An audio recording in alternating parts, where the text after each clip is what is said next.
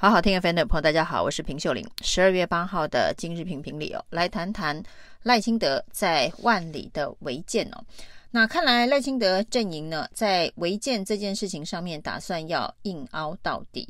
也许赖清德认为呢，现在的民调遥遥领先侯康沛，所以呢，这个违建只要用硬凹到底的方式哦，应该不至于对选情造成太大的伤害。但是黄国昌出手了。那战神黄国昌呢，今天开了一场记者会哦。那由于呢，他在之前呃居住正义大游行之前被民进党踢爆老家有违建的相关的这个事实哦，那他主动的呃雇佣快怪手把自己的老家给拆了。那由于他有这样子的一个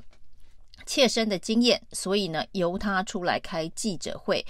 指责赖清德对于自家违建的处理特别有说服力啊！那这个黄国昌的这个违建拆除专家哦，质疑了赖清德几件事情哦。那他说呢，从空照图来看哦，他还列出了相当多的空照图，不同年份的空照图。那黄国黄国昌指控赖清德的老家呢，并不是翻修而已哦。那甚至呢，在某一个年份的空照图之后，非常清楚的看到它加盖成两层楼哦。那原本呢，所谓的公寮一层楼哦，那后来呢，新增建变成两层楼的一个新建筑物哦。那这是没有申请呃建造，也没有申报的。那另外呢，这一个黄国昌还指控哦，这个赖清德说。这个违建的这个认定啊，是因为新北市政府的怠惰，那从来没有做这个土地分区的调整以及认定，甚至呢没有给房屋税、地价税的税单哦，是政府的失职啊。那不过呢，黄国昌指出哦，赖清德所谓的这个新建新增呃违建的这个时间点呢，他自己。就是担任立委哦，那他在担任立委任内呢，当时的新北市还没有升格，那台北县的县长是苏贞昌哦。如果有行政上面的怠惰的话，那指的也应该是苏贞昌没有在赖清德违建呃增建土地分区使用从矿区呃取消之后的这个政府怠惰，指的应该是苏贞昌哦。那另外，他也指控赖清德呢，在担任立委任内哦，对于这一个万里老家的建筑物，并没有做财产的申报。那这个恐怕也涉及了财产漏报。那另外呢，有关于这一个建物呢，居然房屋税二十年都没有缴，有逃漏税的嫌疑啊。那战神黄国昌呢，具体的指控四大疑点，要求赖清德回答之后，那赖清德办公室立刻开记者会反驳。那第一个反驳的论点说，这一个万里的违建呢，并不是一般都市的违建呢，这个说法是非常的奇怪的。那什么叫做不是都市的违建就不是违建呢？如果这样子的话，那现在呢，这一个。民进党全力在打马文君在南投埔里的这一个国有地上面的农舍，豪华农舍是违建哦。那那个算是都市里的违建吗？那之前民进党打严宽恒在这个沙鹿的这一个呃违国有地上的违建，那个是都市里的违建吗？那如果要以是不是都市的违建来作为该不该呃？进行相关的拆除以及呃惩罚的措施的标准呢、那实在是也太特别了。那第二个呢，赖办说他们又没窃占国土，所以之前他们所打的几个违建，如果不是在都市里头，就算是窃占国土的案件哦。那赖清德都没有这两件事哦。但是显然他并没有办法否认啊，他是违建啊。那他还说呢，第三点呢是。这一这样子的状况普遍存在于矿区啊，所以呢，因为其他人也都是同样的状况啊，所以呢，不应该追究赖清德这个同样存在于矿区的这个公寮吗？然后呢，第四点说该缴的税都有缴，所谓的该缴的税的定义是什么？显然赖办跟大家不太一样，赖办所谓的该缴的税啊，就是政府如果有发税单呢，就缴。如果呢没有收到税单哦，就当做没这回事哦。所以呢，搞了老半天，原来之前赖清德说有缴的税，该缴的税都有缴，指的是多年前还是矿区用地的时候啊，这里呢 有农林用地，所以呢征的是田赋啊。那田赋呢，因为土地使用分区的调整已经非常多年没有征了，所以呢，他有缴的是很多年前的这个田赋啊。那至于房屋税、地价税啊，因为他没有申请。没有申报，所以呢，这个政府也没有开税单哦，以至于二十几年没有缴。那对于赖清德来讲，这个就不叫做该缴的税啊。那经过了这四点的质疑之后，可以说是论述都相当的薄弱。于是呢，赖清德竞办呢，发言人主攻的对象是黄国昌哦，那就是没有办法。解决问题哦，就处理解提出问题的人了。那提出问题的人是黄国昌啊。于是呢，黄国昌的双标，黄国昌以前啊挺过什么事，以前没挺过什么事啊，那通通被拿来当做这一次帮赖清德辩驳的一个说辞啊。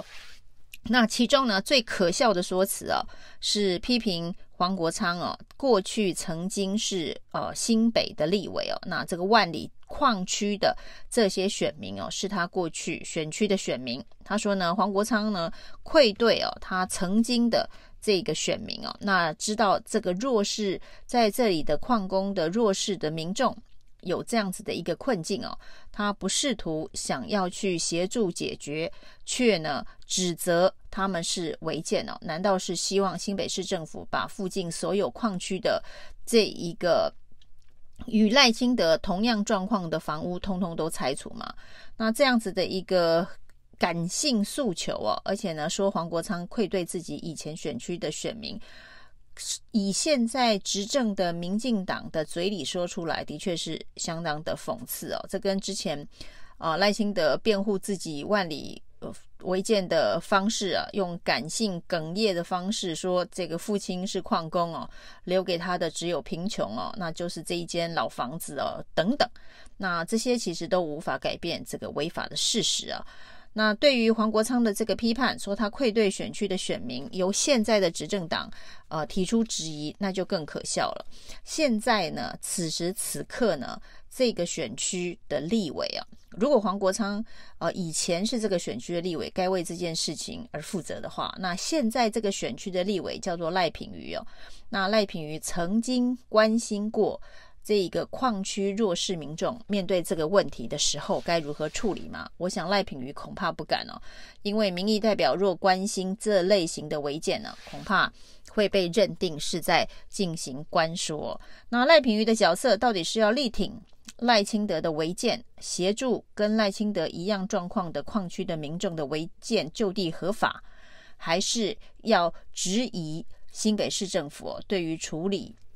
相关的违建不够积极哦，他到底该站在哪一个角度？那除了这一个赖品妤之外，当然呢，在这个万里地区的新北市的市议员呢，也有相当多民进党籍的。所以现在指责黄国昌没有好好的去处理之前选区选民的这个违建的议题，倒不如看看自己现在选区里头的立委赖品妤。还有选区里头的民进党的市议员、哦，他们对这件事情啊，应该要如何表态啊？那更退一步讲啊，那这个赖清德啊，那曾经也当过立委，虽然他是台南的立委哦，不过呢，万里是他的老家，他的老家的乡亲遇到了这样子的困难哦，那弱势族群有这样的困难，他在担任立委任内也从来没有关心过，试图要改善过。那甚至他还当过行政院院长，在他当行政院院长任内，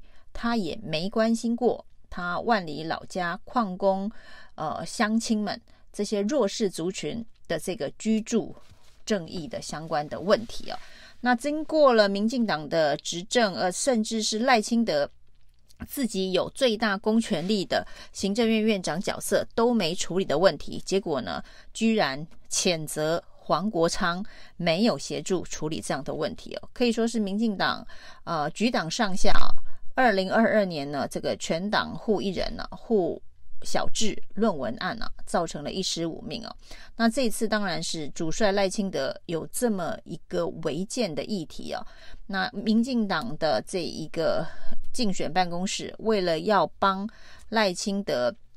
辩护啊，就是呢这个违建存在的合法性，他二十年没缴房屋的房屋税的。合法性啊，合理性啊，不管是合情、合理、合法，各式各样的这个言辞上面的反驳，都会凸显这整件事情的可笑。那不管是呃潘孟安说在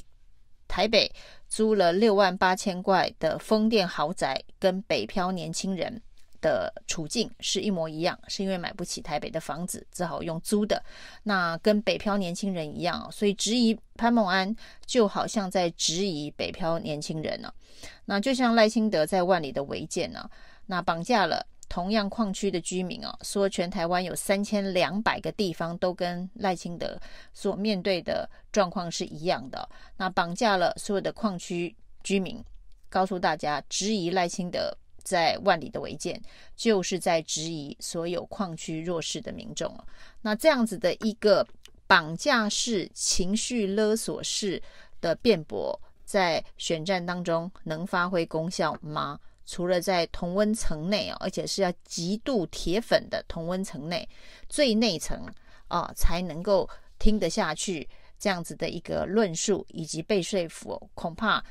大部分的民众哦，只是觉得为什么一个违建的议题啊，赖清德的道德标准呢、突然可以从三百多天为了李全教不进议会那样高的一个道德标准呢、突然降到一个